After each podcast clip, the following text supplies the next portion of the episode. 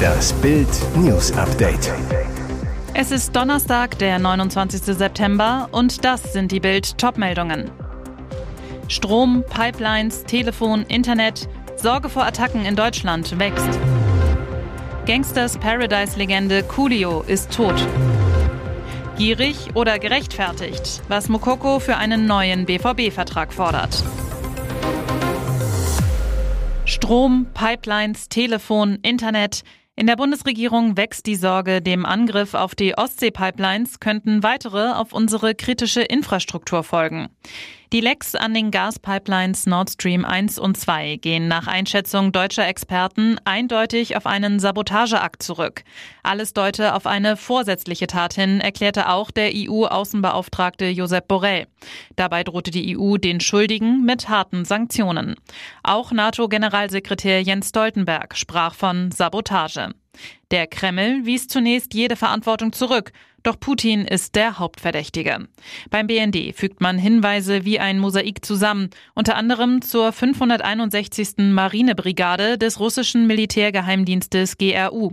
Die Taucher und Kampfschwimmer sind in der Russenexklave Kaliningrad stationiert und mit Mini-U-Booten und Unterwasserdrohnen ausgerüstet.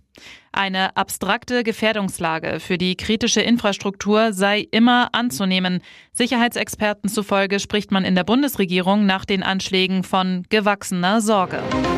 Der US-Rapper Coolio ist tot. Er sei am Mittwoch im Alter von 59 Jahren in Los Angeles gestorben, berichtet das Portal TMZ unter Berufung auf den Manager des Musikers. Er sei bei einem Freund zu Besuch gewesen, als er verstarb, hieß es in dem Bericht. Laut seinem Manager sei der Rapper George auf die Toilette gegangen, aber nicht wiedergekommen. Dann habe ihn sein Freund auf dem Boden liegend gefunden. Ein herbeigerufener Notarzt erklärte Coolio noch vor Ort für tot. Die Sanitäter vermuten laut dem Bericht, dass er einen Herzstillstand erlitt. Eine offizielle Todesursache wurde noch nicht mitgeteilt. Mit seinem Song Gangsters Paradise hatte es Artist Leon Ivy, wie er bürgerlich hieß, zu einem Welthit gebracht. Hurricane Ian ist da. In Florida biegen sich die Palmen bis in die Horizontale. Jeder neue Windstoß reißt Blätter aus der Krone und Baumrinde herunter, bis sich am Ende nur mehr der Stamm im Sturm biegt. Lose Gegenstände fliegen durch die leeren Straßen wie Projektile. An einer Fassade ist zu sehen, wie der Wind langsam die Verkleidungssegmente von der Wand löst. Bild erlebte Jahrhundertsturm Ian hautnah mit in der Urlauberstadt Sarasota. Sie wurde vom nördlichen Rand der gefürchteten Eye Wall heimgesucht, der rotierenden Wolkenwand rund um das Auge des gigantischen Wirbelsturms. Windböen in Hurrikanstärke ließen sogar die solide Betonparkgarage vibrieren, in der die Reporter Zuflucht gesucht hatten. Ab und zu mischten sich Blitze in das meteorologische Inferno. Etwa 2,5 Millionen Menschen waren aufgefordert, den Südwesten Floridas zu verlassen, bevor der Sturm mit 441 Kilometer pro Stunde am Nachmittag Ortszeit auf die Küste traf. US-Präsident Joe Biden betonte, die Bundesregierung stehe bereit, Behörden in Florida und den betroffenen Kommunen jede mögliche Hilfe zu leisten. Vor dem Sturm, währenddessen und für den nötigen Aufbau danach. Auch er mahnte, der Hurricane sei lebensgefährlich. Biden forderte die Anwohner der betroffenen Gebiete auf, den Anweisungen der örtlichen Behörden zu folgen. Aus der Luft betrachtet wird deutlich, wie traumhaft schön der deutsche Auswanderer Tomislav Jotsch und seine Partnerin Ruth H. auf der Azoreninsel Pico lebten, ganz einsam, nur einen Steinwurf entfernt von den Klippen der Küste. Aus der Luft betrachtet wird aber auch deutlich, welcher grausiger Albtraum hier wahr wurde. Auf einer Insel mitten im Atlantik, irgendwo im Nirgendwo, viele sagen am Ende der Welt. Man erkennt auf den Drohnenaufnahmen die Feuerstelle, in der die Polizei die verbrannten Überreste von Mario Cuselos und Mario Sobral fand. Tomislav J. gestand, die beiden Pensionäre am 10. September erschossen zu haben, weil sie ein Nachbargrundstück kaufen wollten. Weil auf dem Gelände eine Hütte stand, in der Wein gelagert wurde, nannten die Anwohner es Bodega. Warum der Deutsche keine Nachbarn wollte, was er zu verbergen hatte, unklar. Fest steht, Tomislav J., früher Taxifahrer, zog Ende 2018 in das Haus auf Pico, das seiner Lebensgefährtin Ruth H. gehört. Die Physiotherapeutin, die aus dem Taunus stammt, war 2006 mit ihrem damaligen Ehemann Branislav H. ausgewandert. Tragisch, Bild erfuhr, dass die Bodega, wegen der die Pensionäre sterben mussten, gar nicht zum Verkauf stand. Gierig oder gerechtfertigt? Was Mokoko für einen neuen BVB-Vertrag fordert. Seit Monaten sprechen Derby-Siegtorschütze Yusufa Mokoko und Dortmund über einen neuen Vertrag. Der BVB will das 2023 auslaufende Arbeitspapier unbedingt verlängern. Mokoko dem Vernehmen nach auch bei Borussia bleiben. Aber Mokoko fordert bis zu 6 Millionen Euro Gehalt. Ist das gierig oder gerechtfertigt? Seit Wochen stocken die Verhandlungen. Es gibt aber auch die Möglichkeit, dass Mokoko die Dortmunder im nächsten Sommer bei einem üppigen Handgeld ablösefrei verlassen kann. Eine komfortable Verhandlungsposition. Nach Bildinformationen offeriert Dortmund dem U21-Nationalspieler einen langfristigen Vertrag mit einem Jahresverdienst von über 4 Millionen Euro. Die Mokoko-Seite fordert vor allem eine klare sportliche Zukunftsperspektive mit deutlich mehr Spielzeit. Wohl ein Hauptpunkt, warum die Parteien noch keine Einigung erzielen konnten und die Gespräche bis zur Winterpause vertagt wurden. Mokoko sucht sportliche und wirtschaftliche Wertschätzung. Für Dortmund und die Bundesliga wäre es ein Gewinn, wenn sich Mokoko für eine Karrierefortsetzung vor der gelben Wand entscheidet. Und jetzt weitere wichtige Meldungen des Tages vom Bild Newsdesk. EU-Kommission schlägt vor, neue Sanktionen mit Ölpreisdeckel gegen Russland, mehr Strafmaßnahmen gegen Putins Russland. Die EU-Kommission hat einen Vorschlag für ein weiteres Sanktionspaket gegen Russland wegen der Invasion in der Ukraine vorgelegt.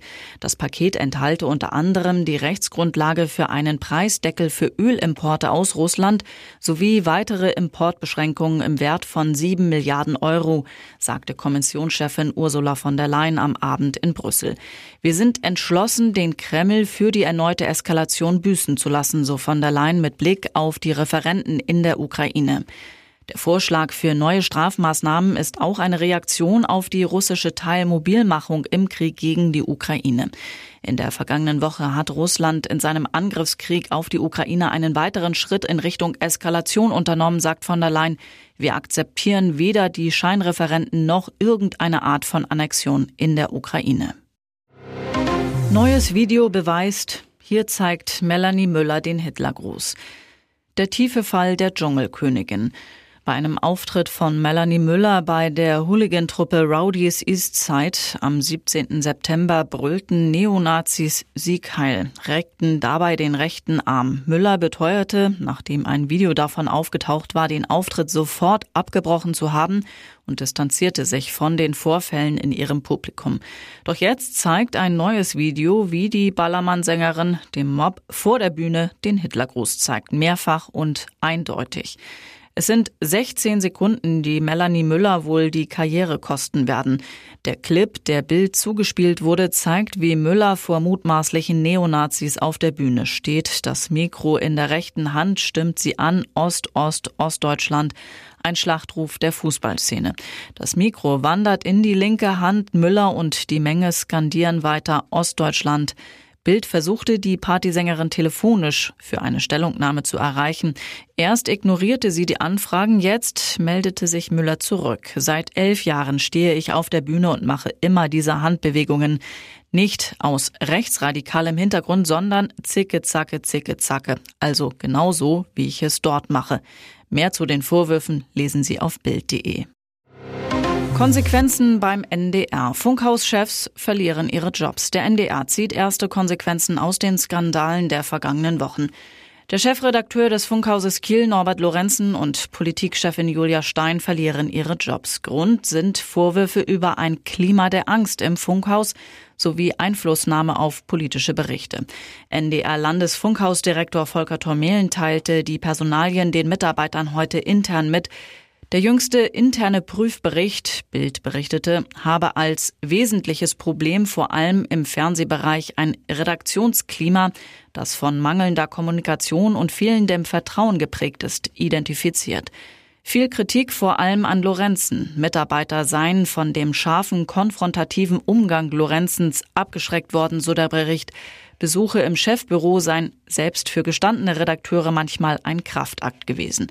Ebenfalls im Fokus die Politikredaktion. Es gebe keine ausreichende Vertrauensgrundlage zwischen der umstrittenen Ressortchefin Julia Stein und Mitarbeitern. Rentner in Deutschland abgezockt, Telefonbetrüger in Türkei zu 400 Jahren Gefängnis verurteilt. Jahrelang haben falsche Polizeibeamte einer international agierenden Bande arglos Menschen, vor allem in Bayern und Baden-Württemberg, ausgenommen.